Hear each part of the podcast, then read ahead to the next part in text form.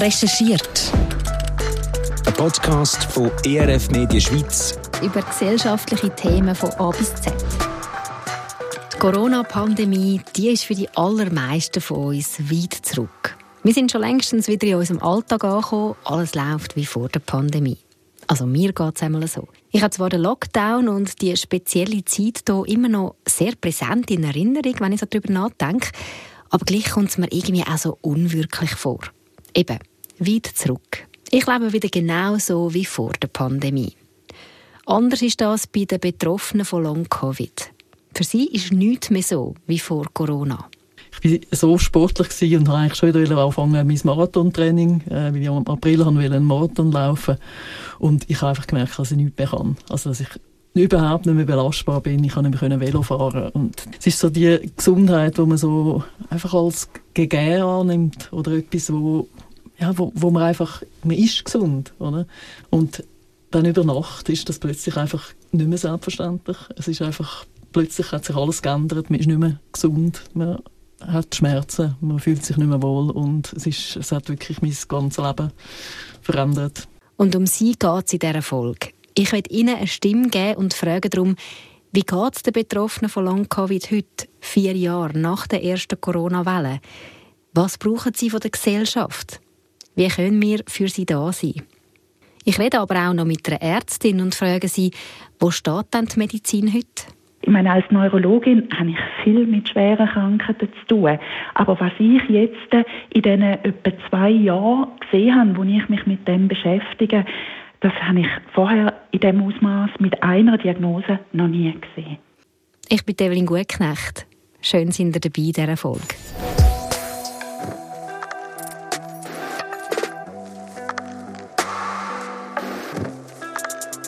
Eins schon mal vorweg. Long-Covid ist sehr ein komplexes Thema und während der Recherche habe ich mich auch ein bisschen wie in einem Dschungel gefühlt. Es ist gar nicht so einfach, da den Überblick zu haben. Weltweit ist viel am Laufen, es wird viel geforscht, gibt diverse Studien. In diesem Podcast kann ich euch nicht ein detailliertes Bild über all diese Forschungen geben. Das würde den Rahmen sprengen. Aber ich probiere ein Bild von dieser Krankheit zu zeichnen. Und ich lasse die Leute zu Wort kommen, die am besten wissen, wie es ist, mit Long-Covid zu leben. Und von denen gibt es einen Haufen. Zu den Zahlen kommen wir dann nachher gerade noch. Long-Covid-Betroffene leben unter uns. Vielleicht ist es der Nachbar, der plötzlich nicht mehr so viel draussen den Vorplatz wischt und sich irgendwie zurückgezogen hat. Vielleicht ist es die Mutter vom Schulgespendli von meinem Kind, wo in letzter Zeit irgendwie gar nie mehr an einen Elternabend gekommen ist. Long-Covid sieht man den allermeisten Betroffenen nicht an. Das sage nicht ich, sondern Betroffene. Die Brigitte Post. Mir sieht man das ja nicht an. Die Leute sehen mich auf der Straße mit den Hunden oder mal im Laden. Neu habe ich jetzt angefangen, so ein neues Canceling-Kopfhörer anzulegen, dass mich der Laden nicht so stresst. Aber ich sehe ja gesund aus, oder? Die sehen mich nicht, wenn es mir so schlecht geht. Die Brigitte Post hören wir später dann nochmal. Zuerst aber mal zu den Fakten und Zahlen. Was genau ist denn Long-Covid? Ich mache mich auf die Suche nach einer Definition und schaue als erstes auf der Webseite vom BAG, dem Bundesamt für Gesundheit. Sie brauchen die Definition von der WHO, der Weltgesundheitsorganisation. Als Long-Covid oder Post-Covid-Syndrom, Post-Covid-Erkrankung werden Symptome bezeichnet, die nach einer bestätigten oder vermuteten Covid-Infektion mehr als drei Monate andauern und nicht anderweitig erklärbar sind. Die meisten Symptome einer Post-Covid-19-Erkrankung beeinträchtigen die Funktionsfähigkeit im Alltag. Die Symptome von Long-Covid sind sehr vielfältig. Die häufigsten sind Fatigue, also eine krasse Müdigkeit, Erschöpfung, Belastungsintoleranz, Mühe mit Schnaufen, Konzentrations- und Gedächtnisprobleme.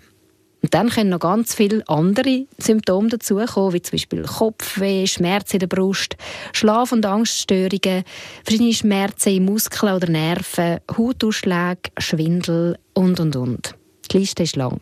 Es gibt über 200 verschiedene Symptome. Ich habe es vorher schon angetönt, es gibt einen Haufen Menschen mit Long-Covid, aber genaue Zahlen zu finden, das ist gar nicht so einfach.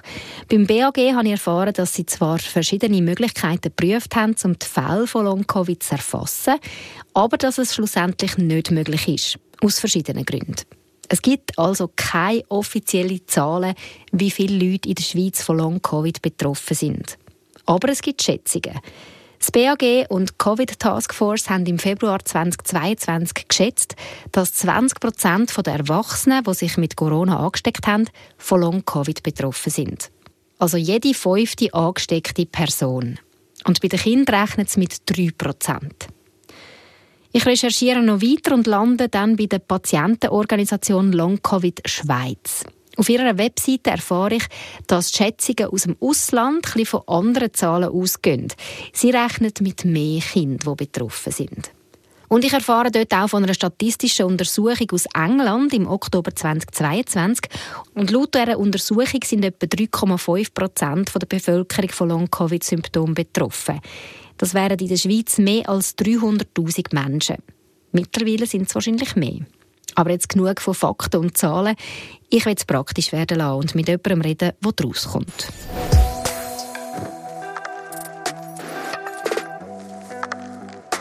Und da kommt Chantal Britt ins Spiel, Präsidentin der Patientenorganisation Long Covid Schweiz. Sie ist sofort parat für das Interview und kommt zu mir ins Studio. Mit dem Zug. Autofahren geht nämlich nicht mehr. Chantal Britt ist Mitte 50, Kommunikationsfachfrau, Mutter von drei fast erwachsenen Kindern. Im März 2020 hat sie sich mit Corona angesteckt und dann war nichts mehr so wie vorher, erzählt sie. Wirklich am Anfang habe ich nicht so viel gemerkt, aber nachher ist, das ist nach, nach etwa zehn Tagen hat das angefangen. Und das sind so neue Symptome für mich. Ich bin mich das einfach nicht gewöhnt gewesen ich war so sportlich gewesen und habe eigentlich schon wieder angefangen mein Marathontraining, äh, weil ich im April einen Marathon laufen und ich habe einfach gemerkt, dass ich nichts mehr kann. Also, dass ich überhaupt nicht mehr belastbar bin. Ich kann nicht mehr Velo fahren und da habe ich einfach gemerkt, das ist irgendetwas ganz anderes. Und mhm. es ist so die Gesundheit, wo man so einfach als gegeben annimmt oder etwas, wo, ja, wo, wo man einfach, man ist gesund, oder? Und dann über Nacht ist das plötzlich einfach nicht mehr selbstverständlich. Es ist einfach plötzlich hat sich alles geändert, man ist nicht mehr gesund, man hat Schmerzen, man fühlt sich nicht mehr wohl und es, ist, es hat wirklich mein ganzes Leben verändert. Im März 2020 hat noch niemand gewusst, wie sich die Krankheit genau entwickelt. Von Long-Covid hat noch niemand geredet und Chantal Britt hat angefangen zu recherchieren, hat herausfinden, was da genau schief läuft in ihrem Körper. Sie hat immer mehr Leute gefunden, die die gleichen oder sehr ähnliche Symptome beschrieben haben und hat sich mit ihnen angefangen austauschen und vernetzen. Und ähm, ich glaube, es geht allen Leuten besser, wenn sie sich schon mal austauschen können. Also wenn, de, wenn sie andere Leute finden, die ähnliche Probleme haben, dann hat man die Selbstzweifel weniger. Also am Anfang hat man wirklich das Gefühl, was ist, warum habe ich das, warum, was ist es genau, habe ich etwas falsch gemacht? Also die Schuldgefühle und all das. Und wenn man dann endlich Leute trifft, die genau das Gleiche haben und die auch nichts dafür können, das ist einfach beruhigend und das ist so der erste Schritt, dass man das auch annehmen kann. Also, weil man muss irgendwann mal lernen, mit dem können zu leben und mit dem können umzugehen. Also du hast dich dann angefangen zu vernetzen. Ja. Zuerst mit einer Facebook-Gruppe, gell, wo ja, da... also die ist immer noch, die, mhm. also das ist dort, wo wir uns wirklich austauschen. Es ist, es ist extrem wichtig gewesen während der Pandemie. Man hat die Leute nicht können treffen. Man hat, sehr viele Leute sind auch hausgebunden. Wir haben viele Leute, die auch wirklich bettgebunden sind, also sich gar nicht mehr können, äh, außerhalb vom Haus bewegen. Und es ist extrem wichtig, dass man online einen Austausch hat, wo auch immer dort ist. Also es ist jetzt nicht, ich meine, wenn ich wirklich ein massives Problem habe und zum Arzt muss, ins Spital muss, dann ist das etwas. Aber manchmal hat man einfach eine Frage und kann nicht schlafen und man hat eigentlich immer Leute, die online sind und mhm. das ist extrem wichtig. Die Facebook-Gruppe hat heute knapp 4000 Mitglieder. Und aus dieser Gruppe ist dann im März 2021 eben der Verein Long Covid Schweiz entstanden. Das Ziel des Vereins ist es, dass Long Covid als Krankheit anerkannt wird dass die Forschung vorangetrieben wird und die Betroffenen unterstützt werden. Wo wir da heute stehen in diesen Themen, das möchte ich dann schon noch wissen. Aber zuerst erzählt mir Chantal Britt noch mal von dieser Anfangszeit, wo die Welt noch fast nichts gewusst hat über Long-Covid. Und sie das gemacht hat, was sie super kann, recherchieren. Also man hat dann schon eben so langsam angefangen, Informationen bekommen, vor allem im Englisch, englischsprachigen Raum. hat es relativ viele Forschende in England, die selber betroffen sind und wo dann eben auch Fragen gestellt haben und versucht haben, Erklärungen zu finden. Und ich habe mich relativ bald dann angefangen mit denen austauschen und habe dann einfach gefunden, wir müssen irgendetwas in der Schweiz haben. Also wir müssen etwas auf Deutsch haben, wir müssen den Leuten helfen, die jetzt nicht so gut Englisch können und auch nicht die Publikationen jetzt können lesen Das ist, das ist auch nicht unbedingt äh, jedermanns Sache. Mhm. Und ich habe wirklich am Anfang versucht, einfach auf Deutsch Informationen ähm, zur Verfügung zu stellen, wo, wo ich verlinke und irgendwie sagen, da ist die Studie gewesen, da hat ein Forscher versucht, das so zu erklären, das könnte es sein, vielleicht könnte man in diese Richtung auch eine Behandlung finden. Also einfach versucht zu erklären, möglichst Informationen zu haben, mhm. die den Leuten vielleicht können helfen können. Also eben, du hast da mega viel auch selber angefangen recherchieren, dich reingehängt ähm, und dein Wissen anderen zur Verfügung gestellt und dann eben den Verein gegründet. Wie war so die Resonanz dann? Gewesen? Hast du gemerkt, hey, wow, da kommen die Leute von überall und wenn es auch ja, also es, am, am, es ist also, die meisten Leute kommen wirklich in die, in die, in die Facebook-Gruppe. Also das ist, das ist halt das Einfachste. Also sie gehen auf die Webseite oder eben sonst soziale Medien und eben auf die Facebook-Gruppe. Und am Anfang bin ich auch nicht sicher gewesen. Ich meine, ist ja auch noch nicht bekannt gewesen. Also es hat eigentlich niemand wirklich gewusst, was passiert. Und mhm. es ist so der erste Schritt, bis man überhaupt mal ein Wort dafür gehabt, eine Definition und wirklich mal angefangen hat zu verstehen, dass das etwas ist, das hat das Zeit gedauert. Und wo, wo ich dann das erste Mal so mein Outing hatte, wo ich dann wirklich äh, zu einem Journalist gegangen bin und die Geschichte erzählt habe, dann sind dann nachher ganz viele Leute gekommen und haben gesagt, das habe ich auch. Mhm. Das, ist, das habe ich auch.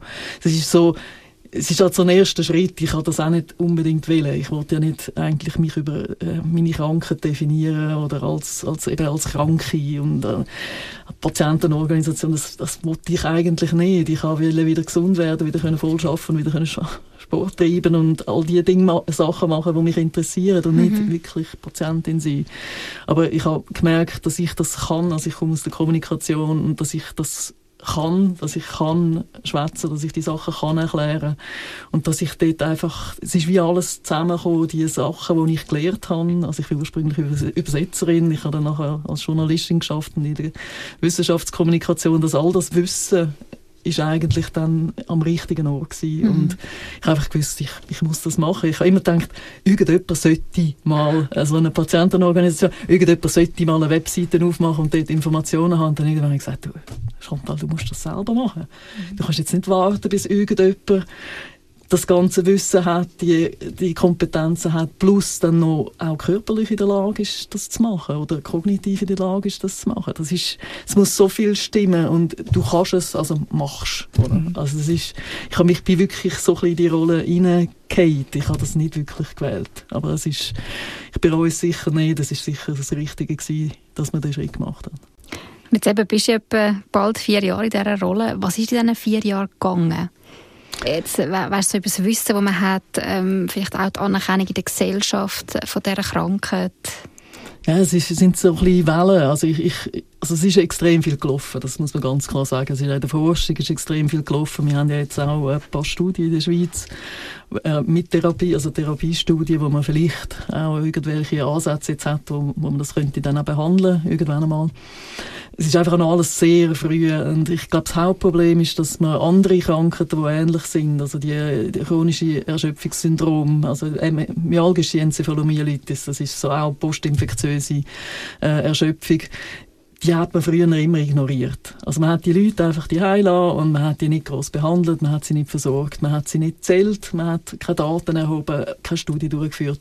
Und es hat uns jetzt ein bisschen verwünscht. Also wenn man das vorher sich um die Leute gekümmert hätte, dann würde man jetzt viel mehr verstehen. Also das ist, dass Viren solche Infektionssyndrom machen, das wissen wir schon länger. Wir haben es einfach immer so ein bisschen vor uns hergeschoben und so ein bisschen eben Psychosomatik geschoben und gefunden, ja, dass viele Frauen betroffen oder häufiger Frauen betroffen, ja, wird wahrscheinlich psychosomatisch sein und die bilden sich das nur ein und die sind halt ein bisschen gespürig und darum haben sie halt jetzt eher Schmerzen oder so ein bisschen Fatigue oder so und reden dann von Müdigkeit, die haben keine Ahnung. Hm, vielleicht sind wir jetzt beim Hören auch gerade ein bisschen drüber gestolpert, über die paar Buchstaben MECFS. Die myalgische Enzephalomyelitis, das chronische Fatigue-Syndrom. Chantal Britt sagt, dass die Betroffenen von Long-Covid häufig eben ganz ähnliche oder gleiche Symptome haben wie die mit MECFS. Und dass es diese Krankheit eben schon lange gibt. Das bestätigt mir auch eine Ärztin, Dr. Maya Strasser. Sie ist Fachärztin für Neurologie. Und sie ist eine der wenigen, die sich den Betroffenen von Long-Covid in der Schweiz annimmt. Das sage nicht ich, sondern Chantal Britt. Sie hat mir nämlich die Maya Strasser empfohlen, weil ich unbedingt auch noch mit einer Fachperson aus der Medizin über Long-Covid reden wollte. Die Maya Strasser hat im September 2022 das Long-Covid-Netzwerk Solothurn gegründet. Und seitdem wird sie von Anfragen aus der ganzen Schweiz überrannt und ist Monate zum Voraus ausgebucht. Für ein kurzes Telefon mit mir nimmt sie sich aber gerne Zeit, weil ihr die Leute mit Long-Covid so am Herzen liegen. Und was sie mir über die Lage der Long-Covid-Betroffenen erzählt, das schockiert mich ehrlich gesagt gerade ein bisschen. Ja, also ich muss wirklich sagen, die, äh, die Lage von der Long-Covid und auch MECFS-Betroffenen, die macht mich extrem betroffen. Die beelendet mich. Ich denke, das ist wirklich eine humanitäre Krise mitten unter uns. Und die medizinische Versorgung in der Schweiz ist wirklich lamentabel. Also das, das ist an sich eine extrem schwere Krankheit, vor allem eben die schwere Form, die myalgische Enzephalomyelitis. Und dann kommt eben noch dazu, fast keine Ärzte, die sich dafür interessieren. Es gibt keine zugelassene Therapie. Äh, in den Rehabkliniken wird häufig auch falsch äh, rehabilitiert, dass die Leute zum Teil noch schlechter äh, aus der Rehab kommen, als sie reingegangen sind. Die Sozialversicherungen tun es nicht anerkennen, etc. Also es ist wirklich eine ganz schwierige Situation. Puh, also das muss ich jetzt gerade ein bisschen setzen lassen. Das Bild, das Maya Strasser da zeichnet, das sieht sehr düster aus. Humanitäre Krise mitten in der Schweiz, jämmerliche medizinische Versorgung, keine oder falsche Therapie, das sind steile Aussagen. Also da muss noch viel gehen aus Ihrer Sicht. Absolut, ja. Und, und zwar wirklich auf allen Ebenen, die ich jetzt angesprochen habe. Oder? Also, äh, man hat lange einfach gedacht, ja, die, die Long-Covid-Sprechstunden, da gibt es äh, fast 50 in der Schweiz und, und dann ist quasi gesorgt für die Patienten. Und das ist eben wirklich nicht so. Was die Long-Covid-Patientinnen und Patienten bräuchten, da komme ich dann später in diesem Podcast noch darauf zurück. Ich werde jetzt zuerst klären, was es mit der MECFS genau auf sich hat. Die Krankheit, wo ja Chantal Britt auch schon davon erzählt hat. Die Strasser sagt, dass es eben ein grosses Missverständnis gibt. Man meint, Long-Covid sei quasi ganz eine neue Krankheit und darum gibt es einfach noch keine Therapie und darum kann man einfach nichts machen für die Leute. Aber das stimmt gar nicht. Die schwere Form von Long-Covid sei eben MECFS. Und diese Krankheit, die sagt nichts Neues, im Gegenteil. Die Krankheit ist zum ersten Mal wissenschaftlich beschrieben worden nach einem Ausbruch 1955 in London und seit 1969 ist die Krankheit von der WHO als neurologische Krankheit anerkannt. Und es hat schon längere Zeit Ärzte gegeben, die sich damit befasst haben, die wirklich symptomatisch und, und lindernd Therapieansätze gefunden haben. Und es hat auch wirklich eine wissenschaftliche Grundlage. Aber das Problem ist eben, in ganz vielen Long-Covid-Sprechstunden werden die Therapieansätze zu MECFS überhaupt nicht zum Thema gemacht, sagt Maya Strasser. Also es ist ganz schwierig. Es wird wirklich das therapeutische Potenzial nicht ausgeschöpft. Und man muss sagen, dass eben die myalgische Enzephalomyelitis, das das ist eine Krankheit, die eigentlich wie ein Stiefkind von der Medizin ist. Und äh, die ist zwar gleich häufig wie Multiple Sklerose, aber die meisten Ärzte in der Schweiz kennen die Krankheit gar nicht. Es gibt auch eine Studie, äh, wo letztes Jahr 2023 erschienen ist, wo zeigt hat, dass die Patienten, die myalgische Enzephalomyelitis haben, müssen jahrelang von einem Arzt zum nächsten gehen, um überhaupt die richtige Diagnose überzukommen. Etwa elf verschiedene Ärzte müssen sie konsultieren und 90 Prozent haben mindestens einmal die Fehldiagnose psychosomatisch. Also das ist einfach ein, ein, Missstand. Das ist wirklich äh, schon historisch bedingt, dass, dass die Form von Krankheiten äh, völlig unterversorgt sind und jetzt durch die Pandemie ja, vielleicht ist es ein bisschen besser geworden, aber, aber dafür ist natürlich die Zahl der Betroffenen so angestiegen, äh, dass, dass äh, die spürlich bessere Versorgung mit dem einfach nicht äh, äh Schritt halten kann. Die Neurologin Meier Strasser hat es gerade angesprochen. So Krankheiten wie Long-Covid oder ME-CFS haben schnell den Stempel psychosomatisch. Und ich bin bei meinen Recherchen immer wieder auch auf so Kommentare im Internet gestoßen, im Sinne von Long-Covid ist doch einfach eine Modekrankheit, das gibt es alles gar nicht richtig. Ich spricht Maya Strasser darauf an. Ich kann hier nur eins sagen. Es gibt einen wissenschaftlichen Konsens. Und das Verrückte ist aber, dass der wissenschaftliche Konsens einfach bei, bei der Bevölkerung und auch bei vielen Ärzten, auch bei vielen Professoren noch nicht angekommen ist. Und äh, historisch gibt es den Semmelweis-Reflex. Äh, Ignaz Semmelweis ist der Arzt der Mitte 19. Jahrhundert herausgefunden hat, dass wenn die Geburtshelfer die Hände waschen, dass dann viel weniger Frauen an Kindsbettfieber sterben. Und das ist völlig offensichtlich gewesen. Sobald er das durchgesetzt hat, sind auf seiner Abteilung viel, viel weniger Frauen gestorben. Und trotzdem, sobald er weg war, haben die wieder angefangen, die Hände nicht mehr zu waschen. Und er ist massiv angefindet worden. Er ist dann in eine Psyche eingeliefert worden und an den Folgen von massiven Misshandlungen gestorben. Und Semmelweis-Reflex bezeichnet eben, wenn etwas wirklich wissenschaftlich erwiesen ist, aber vom Establishment oder von der Mehrheit quasi einfach abgelehnt wird. Und das ist das, was wir da sehen. Ich fragte Maya Strasser auch, wie sie sich das erklärt.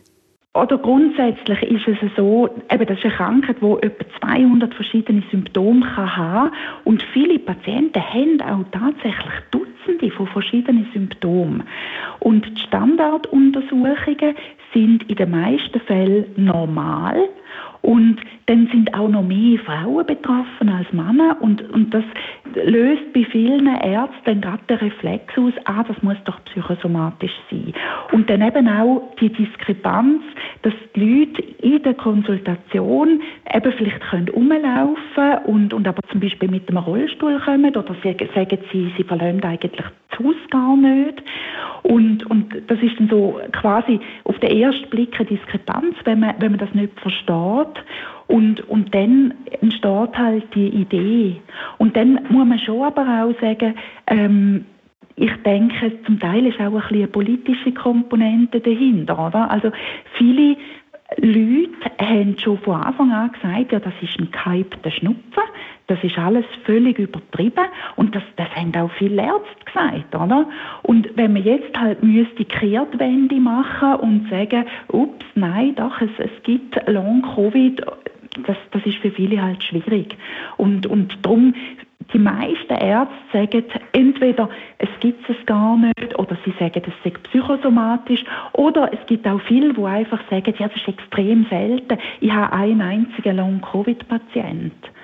Die Ärztin sagt also ganz klar, mit Psychosomatik hat Long-Covid nichts zu tun. Und das ist nicht nur ihre Meinung, sondern da sind sich die Mehrheit der Wissenschaftler einig. Das Schwierige ist halt, dass Long-Covid bis jetzt nicht so einfach diagnostizierbar ist. Also es ist ja so, äh, es gibt keinen nachweisenden quasi positiven Test für Long-Covid sondern das ist, äh, also man muss viele Sachen ausschließen, was, was es auch könnte sein. Und auf der anderen Seite, ähm, es, es gibt äh, im Blut Nachweis von, von einer durchgemachten äh, Covid-19-Erkrankung, wobei ähm, also es gibt verschiedene Antikörper und zum Beispiel ein Antikörper, der nur nach Infektion, aber nicht nach der Impfung ansteigt, der ist häufig nach wenigen Wochen bis Monaten schon wieder negativ. Eben, das ist manchmal dann noch schwierig, viel später das nachweisen. Genau, mhm. genau. Und das ist natürlich für mich jetzt als Ärztin, oder wenn die Symptomekonstellation so ist, dann tue ich das so behandeln. Aber es kann natürlich im Umgang dann mit, mit den Versicherungen auch sehr schwierig werden. Oder? Weil die wollen natürlich quasi einen, einen positiven Beleg, das ist wirklich die Erkrankung. Das Interview mit der Maya Strasser habe ich am 15. Januar gemacht. Drei Tage später, am 18. Januar, haben Forscher von der Uni Zürich eine neue Studie präsentiert. Sie haben herausgefunden, dass Long-Covid im Blut nachgewiesen werden kann. Ich kann jetzt nicht im Detail auf die Studie eingehen, aber ich habe sie euch in den Show Notes verlinkt. Das Forscherteam ist sich einig, mit dieser Studie ist ein wichtiger Schritt gegangen, wenn es um die Diagnose von Long-Covid geht. Es ist ein Licht am Horizont und gibt neue Hoffnung, auch wenn es um mögliche Therapien geht. Zurück zu der Neurologin Maya Strasser. Ich möchte von ihr genauer wissen, wie sich Long-Covid oder auch MECFS zeigt. Und sie sagt, einerseits durch eine grosse Erschöpfung, aber nicht nur. Die Betroffenen haben eine Belastungsintoleranz. Das heißt, sie vertragen körperliche und geistige und auch emotionale Belastung und auch Reiz nicht. Und wenn man das überschreitet, dann kommt es zu einer sogenannten Post-Exertional Malaise. Oder Patienten bezeichnen das auch als Crash, sehr anschaulich. Und das Schwierige daran ist eben, wie der Name sagt, Post-Exertional Malaise, dass der Einbruch, der kommt erst nachher, zum Teil 24 oder 48 Stunden später. Und viele Patienten realisieren auch selber nicht, wieso geht es mir jetzt so schlechter, weil sie das nicht in Verbindung setzen mit dem, was sie vorgestern gemacht haben. Und auf der anderen Seite, wir Ärzte neigen dazu, Patienten zu überschätzen, weil es gibt zum Beispiel Patienten, die im Rollstuhl kommen, aber dann schon ein paar Schritte können laufen Und dann denkt man ja, wieso braucht die einen Rollstuhl? Die, die kann ja laufen, oder? Und der Einbruch, der kommt eben erst nachher. Und ich tue immer Patienten zum Beispiel fragen, wie viele Stunden können die pro Tag außerhalb vom Bett verbringen? Oder wie häufig haben die überhaupt Kraft zum Duschen oder zum Haarwaschen? Und ich habe wirklich Patienten, die absolut bettlägerig sind, im Stockdunklen mit Militärgehörschutz. Weil sie einfach also, nichts vertreibt. Nichts verträgt, gar nichts. Und also die beschreiben das selber als lebendig begraben sein oder sie sagen, ich bin einfach zu lebendig zu, oder zu gesund zum Sterben, aber zu krank zum, zum Leben. Mhm. Und, und das ist wirklich eben lebendig begraben sein, das muss man sich vorstellen. Und das trifft zum Teil auch Kinder. Und also es ist wirklich, ich meine, als Neurologin habe ich viel mit schweren Krankheiten zu tun. Aber was ich jetzt in diesen etwa zwei Jahren gesehen habe, wo ich mich mit dem beschäftige, das habe ich vorher in dem Ausmaß mit einer Diagnose noch nie gesehen. Das ist harter Tobak. Und es zeigt, die Betroffenen von Long-Covid oder eben auch MECFS sind nicht einfach müde, so wie man halt müde ist, wenn man schlecht geschlafen hat oder wie die Erschöpfung nach einer Grippe.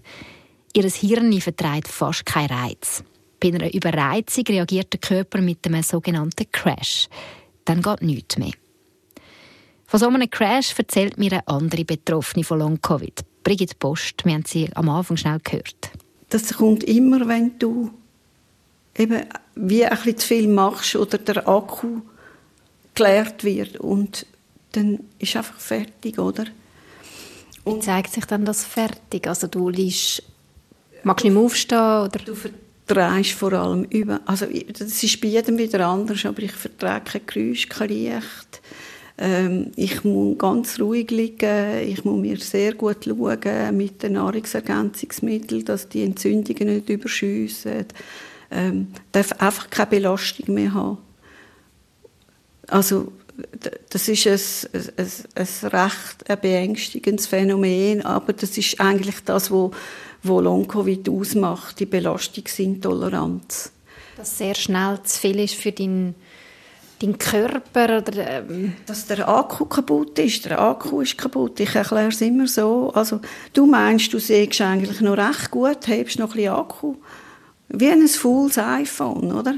Und aufs Mal macht es Pam und es ist fertig. Und du musst im Kopf quasi herausfinden, wo, wo geht mir Energie ab? Ähm, und früh genug rausgehen. Darum stelle ich den Wecker, wenn ich neu mit bin und sage, nach einer Stunde, anderthalb muss ich mich rausnehmen. Oder? Schon krass, so ein Crash. Für mich als gesunder Mensch unvorstellbar. Für Menschen mit dieser schweren Form von Long-Covid den Alltag. Und auch Brigitte Post hat lernen, mit dieser Belastungsintoleranz zu leben. Seit Corona ihr Leben komplett auf den Kopf gestellt hat. Vorher war sie Kommunikationsfachfrau mit einer eigenen Agentur. Immer aktiv, immer im Schuss. Nach der Infektion ist nichts mehr gegangen. Von dem erzählt mir die 62-Jährige in ihrem Atelier zu Bruck im Kanton Aargau. Der Wecker hat sie gestellt. Unser Gespräch darf nicht länger als eine Stunde gehen. Dann muss sie liegen. damit es keinen Crash gibt? Es war eigentlich wie, wie einfach das ganze System durcheinander ist. Also heute sage ich, äh, es ist wie ein Kampf gewesen, schon damals in mir rein gegen mich selber. Also das ist der Brain Fog das sind kognitive Probleme gewesen. Ähm, ich hatte das Delirium ich hatte Haarausfall ich hatte überall Ausschläge alle Pilze, die du haben, hatte ich. Keiner hat gewusst, was ist. Schulmedizinisch abgeklärt. Die, die Abklärungen, die haben nichts gebracht. Das weiß man heute auch. Das sieht man nicht in den normalen Abklärungen. Also bei mir ist es wirklich ans Leben gegangen und ich bin nicht mehr raufgekommen. Oder? Also über Monate, eben, du hast dich ja. im Januar angesteckt, du redest jetzt vom Sommer, Monate, wo du eigentlich dich nie mehr gesund gefühlt hast, wo du dann nicht hast können arbeiten oder wie ist das? Ja, ich wollte dann immer noch arbeiten, oder? Weil ich bin ja so getrieben, ich bin leistungsfähig und dynamisch und ja, nein, ich habe dann äh, Kundentelefon äh, geführt, wo ich am Schluss vom Telefon nicht mehr gewusst habe, was ich am Anfang gesagt habe. Ich habe meine komplexen Redaktionsthemen nicht mehr auf die Reihe gekriegt. Und das hat dann schon ziemlich Angst gemacht, oder? Und keiner hat gewusst, was es ist. Die Brigitte Post erzählt mir von einer langen Krankheitsodyssee. Zwischendurch hat es mal wieder ein bisschen Hoffnung gegeben, zum Beispiel nach der Corona-Impfung. Da ist es ihr für sieben Wochen wieder gut gegangen, die Symptome sind weg. Gewesen. Sie konnte aufschnaufen. Aber dann sind sie wieder gekommen. Ich möchte von ihr wissen, wie es ihr heute körperlich geht. Ja, es ist chronifiziert. Es ist, ich habe kognitive Probleme und vor allem, wenn ich mich fest anstrenge. Ähm, jetzt habe ich die Frage wieder vergessen. So kurz zusammengefasst, was, ja, wo stehst du heute körperlich? Weißt, was, ja, äh... ja, also äh, ich habe natürlich einen riesigen Weg gemacht und ich habe ganz viel komplementärmedizinische und experimentelle Therapien gemacht, unter anderem die Blutwäsche, die mir sehr geholfen hat, die Helpapherese, aber auch ähm, Warte schnell, jetzt müssen wir einen Break machen. Ich muss meinen Hund mal weg. Alles gut.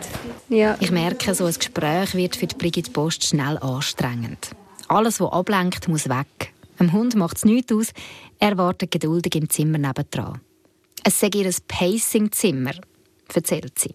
Es hat eine Liege drin, ein bisschen Deko, sonst nichts. Ein Raum zum Abfahren.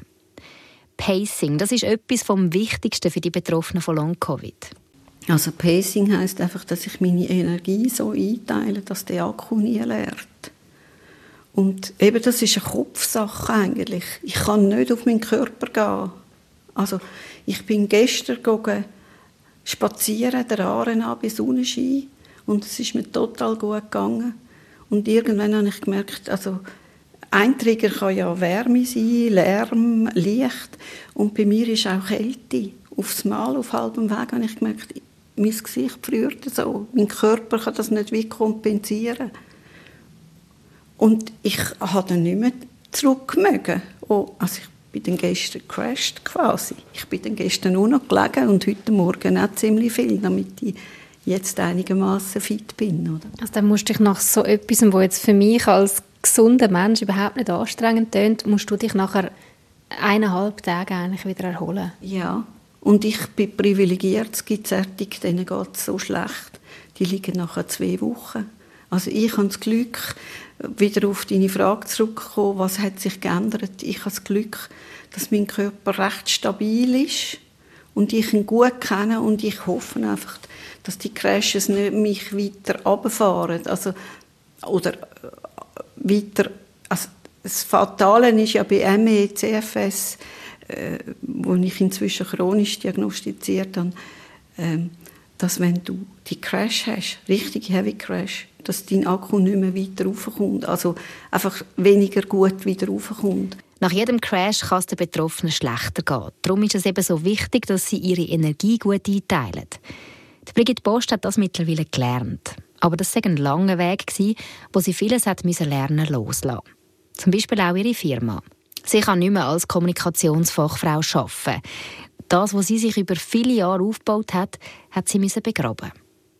Aber was mich an der Brigitte Posten so fasziniert, sie hat den Kopf nicht in den Sand gesteckt. Sie hat einen Weg gefunden, um ihr Leben neu auszurichten. Mit der Seidenmalerei.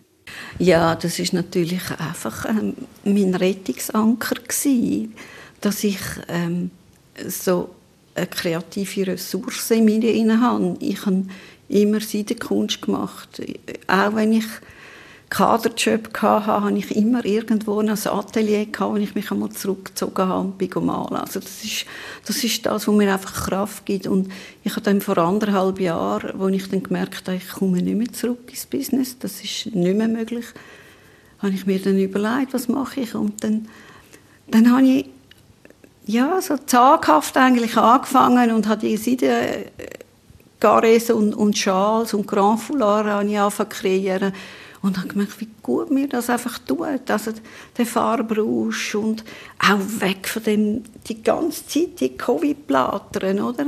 Und da kann ich jetzt einfach mich ausleben mit meinen Farben und das tut mir extrem gut. Und was, was der Hauptgrund auch ist, ist, ich kann dem malen, wenn ich Kapazität habe, wenn ich Lust habe. Ich kann so lange, wie es mir geht.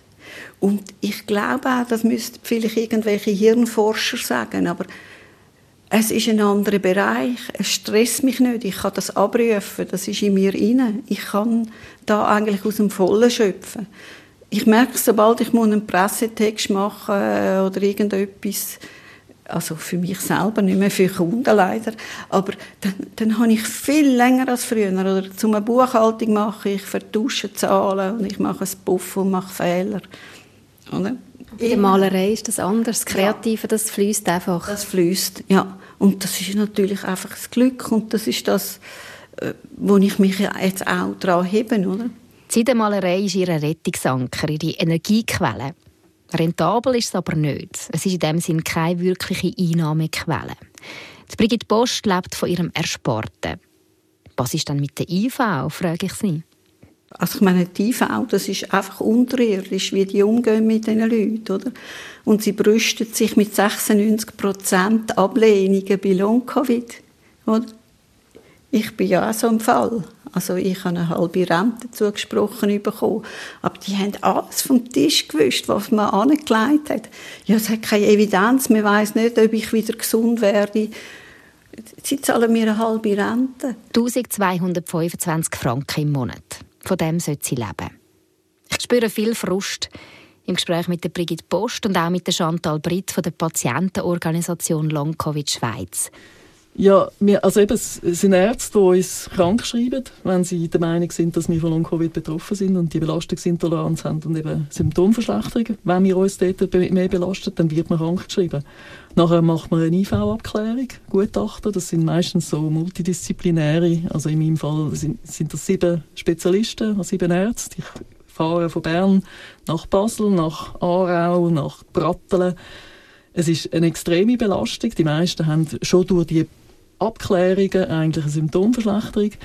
Nachher wird alles nochmal durchgetestet. Aber ich meine, wenn ich zu einem Pneumologen gehe, dann wird er sagen, ja, das ist nicht die Lunge, die mich am, am, am äh, Schaffen hindert. Das ist korrekt. Das ist nicht meine Lunge, die mich daran hindert. Es ist die Erkrankung. Also ich kann mich nicht auf ein Organ beschränken und mit dem erklären. Und dann werden all die Tests, die ich dann dort nochmal mache, die werden alle unauffällig sein. Und nachher werde ich einfach als arbeitsfähig deklariert. Das ist die Realität und das passiert jetzt einfach reihenweise. Also zuerst ist man, wird man angeschrieben und nachher wird man gesund geschrieben und äh, da kann man nichts machen. Und ich bin nicht krank genug, um eine Rente überzukommen. Ich bin aber auch nicht gesund genug, um wirklich wieder voll zu arbeiten. Also man ist so wirklich zwischendrin, man ist so in einem Zwischending. Also zu, zu krank, um das zu machen, aber zu gesund. Ich sehe auch gesund aus. Die IV ist aber nicht der einzige Frust der Long-Covid-Betroffenen. Chantal Britt findet es auch enorm frustrierend, dass es noch kein Medikament und keine anerkannte Therapie gibt.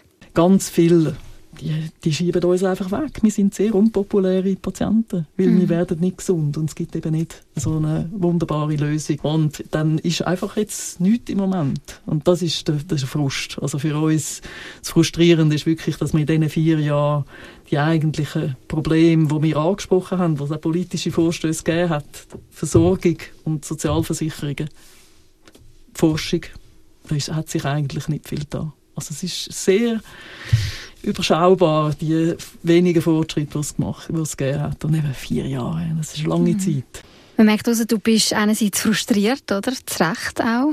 Und du willst kämpfen, du willst etwas erreichen. Was, was willst du auf politischer Ebene? Was muss da wirklich sich verändern, damit äh, den Betroffenen kann geholfen werden Was brauchen die als Betroffene von der Politik?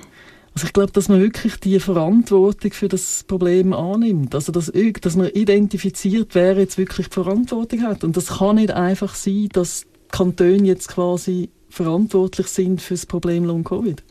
Also, dass die Versorgung jetzt einfach in die Kantone abgeschoben wird, ohne dass dort Gelder gesprochen werden, ohne dass man wirklich ein Konzept hat, wie, wie man das erforschen und wie man die Leute wirklich versorgen adäquat. Das ist, wir haben kein Konzept. Also in Österreich gibt es einen, einen, nationalen Plan. Also man hat wirklich eine Strategie, eine nationale.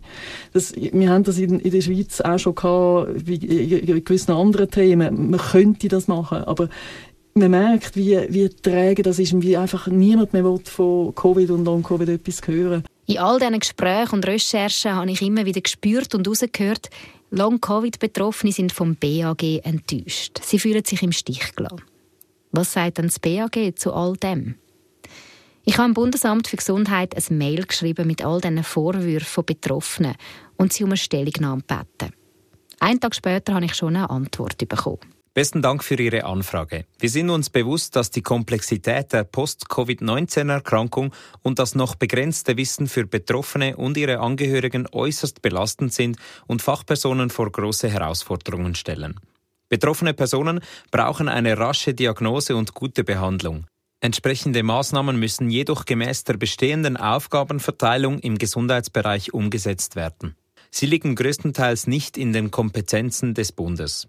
Dann schreibt er, dass die Organisation der Versorgung Aufgabe der Kantone ist dass Leitlinien den medizinischen Fachorganisationen erarbeitet und verabschiedet werden und die eben auch für die Weiter- und Fortbildung von Fachpersonen zuständig sind und dass die Fachpersonen auch für die Diagnose und Behandlung zuständig sind.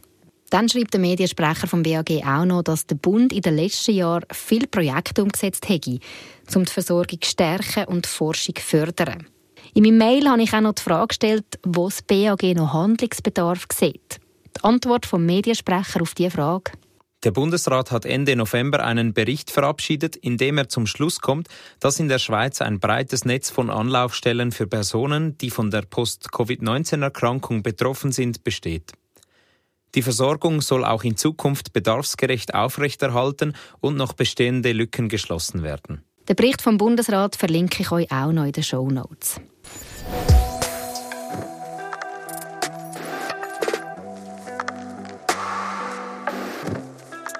So, jetzt haben wir viel eher Negatives und Schweres gehört. Das kann einem alles fast ein bisschen erschlagen. Darum möchte ich jetzt noch wissen, was hilft Betroffenen von Long-Covid? Was gibt ihnen Hoffnung? Und da kommt noch einmal die Neurologin Maya Strasser ins Spiel. Welche Therapie empfiehlt sie? Ich persönlich empfehle wirklich ein Paket von Massnahmen.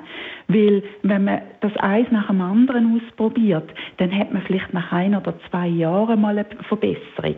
Und wenn man ein Paket von Massnahmen einsetzt, dann hat man viel schneller gute Erfolg. Und also ich, ich habe so eine, eine kleine Statistik, die ich über meine Patienten mache. Und etwa 90 Prozent von meinen Patienten verbessern sich, aber in unterschiedlichem Ausmaß. Also das kann eine graduelle Verbesserung sein, das kann eine sensationelle Verbesserung sein, aber 90 Prozent sind doch besser. Und, und das ist ein, ein sehr schönes Erfolgserlebnis und, und das, das, ist auch, das ist auch sehr befriedigend. Ich meine, für etwas bin ich Ärztin geworden, oder? Was, was sind denn das so für Massnahmen, die Sie da erwähnen? Also das A und O ist das sogenannte Pacing. Also das ist das Energiemanagement, wo man eben die äh, individuelle Belastungstoleranz nicht überschreitet.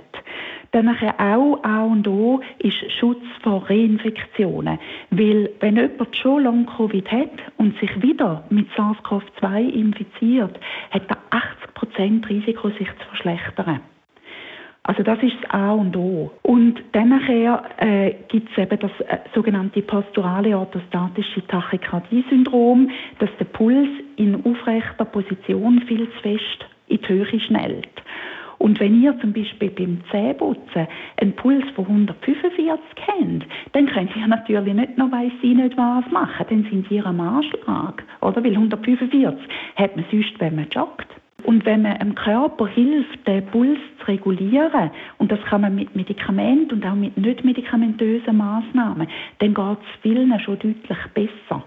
Und das Interessante ist, dass die Leute nehmen das nicht unbedingt als schnellen Puls wahr, sondern die nehmen das wahr als Erschöpfung, Belastungsintoleranz, Kopfschmerzen, Brain Fog oder äh, Schwindel, also ganz diffuse äh, Beschwerden. Und darum mache ich bei allen Leuten den Test und tue wirklich im Liegen und nachher zehn Minuten an eine Wand gelehnt Blutdruck und Puls messen.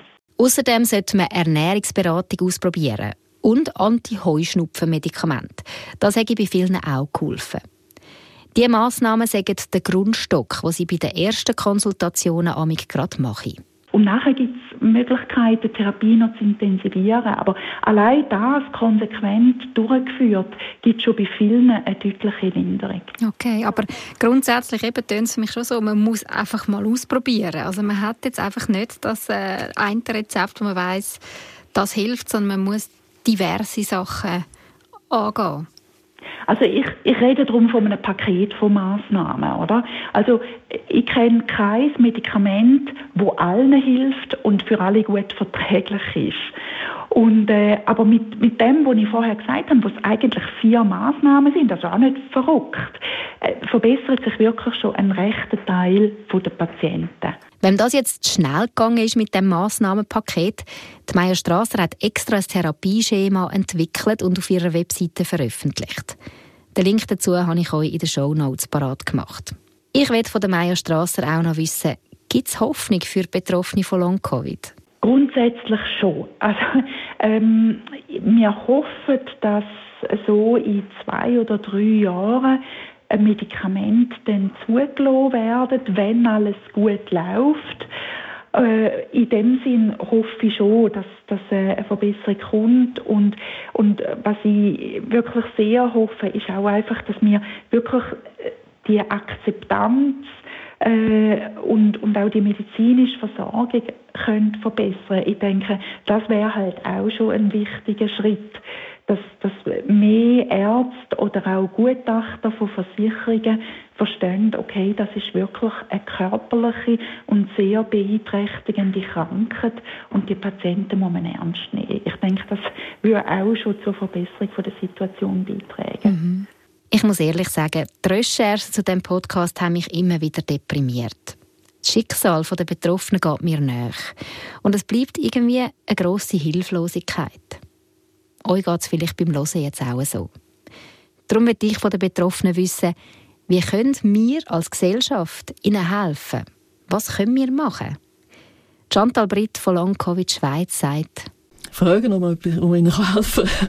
Also kann man irgendwo anfahren, vielleicht jemanden mit dem Auto irgendwo anbringen. Es brauchen ganz viele haben Probleme. Also ich kann nicht mehr ein Auto fahren, wirklich. Ähm, die meisten haben ein Problem, ihre, ihr Papier zu organisieren. Also für mich den Antrag zu stellen für die IV, ich weiß nicht, wie viele Seiten das ist, 10 Seiten, 12 Seiten, da müssen Papier zusammensuchen und überlegen, wann ist, bin ich wo im Ausland gewesen, wie lange, von welchem Datum bis welchem, irgendwelche Formulare ausfüllen. Das ist so anstrengend, das, ist, das überfordert mich dermaßen Und das ist das, was viele sagen, also sie bräuchten eigentlich einen Case Manager. Also jemand, der einfach ihnen sagt, also erstmal hast du jetzt da einen Termin gehabt, dein Kind hat jetzt einen Geburtstag, dein Kind heisst übrigens äh, Kobli. Ähm, da müsstest du noch, hast du einen Termin, wo du musst, äh, irgendwie der IV etwas schicken Diese Sachen, das, das überfordert die Leute total. Also die, weil die kognitiven Probleme, das haben alle, bin ich überzeugt. Also dass einfach Sachen nicht mehr gleich im Hirn wirklich einfach nicht mehr gleich ja, also funktionieren. Also, ja, und das Multitask, also dass man wirklich ein paar Sachen nebeneinander kann machen kann und dass man die, die, die kognitiv wirklich das erfasst, was man jetzt da gelesen hat oder auch nicht gelesen hat. Also, das überfordert mich total. Und ich bin Journalistin, ich musste so Headlines schicken, oder? also auf Englisch. Ne? Wenn ich mir vorstelle, ich müsste das jetzt machen, leck mir. Ich könnte das nicht. Das wär, ich wäre nicht mehr in der Lage, das zu machen. Und eben, ich bin kognitiv noch recht zweig. Und körperlich bin ich auch noch recht weg. Und denen, wo es nicht so gut geht, das sind so kleine Sachen. Und auch Brigitte Post sagt, ihre hilft, wenn man Verständnis für sie hat. In dem Umfeld, die Leute, die mich kennen, die unterstützen mich. Also für die ist es auch kein Problem, wenn ich mit dem Besuch aufs Sofa liege oder mich ausklinke. Das ist kein Thema. Ich glaube, die Menschen, die mich kennen rundherum, die haben einen Lernprozess gemacht, oder? Und jetzt kommt sie immer mehr in den Medien und dort erlebe ich sie jetzt, oder? Es ist kein Thema mehr, Präsenzbefreiung oder was auch immer. Oder am Anfang hast du immer schwätzen und ja, hast halt nicht so gewirkt, wie wenn du krank wärst, oder? Ich glaube, es hilft, wenn die Leute ähm, Problematik erkennen, oder? Und dann ist eigentlich, also im, im privaten Umfeld schon viel gemacht, ja. Für die Leute mit Long-Covid da sein, helfen, wo es geht, zuhören, Verständnis haben, das nehme ich mit. Und auch, dass ich als Gesunde kann eine Stimme sein für die Kranken in unserer Gesellschaft. Was nehmen ihr mit? Recherchiert. Ein Podcast von RF Media Schweiz über gesellschaftliche Themen von A bis Z. Gibt es ein Thema, das euch bewegt und wir können recherchieren? Schreibt uns via Kontaktformular auf rfmedien.ch-podcast.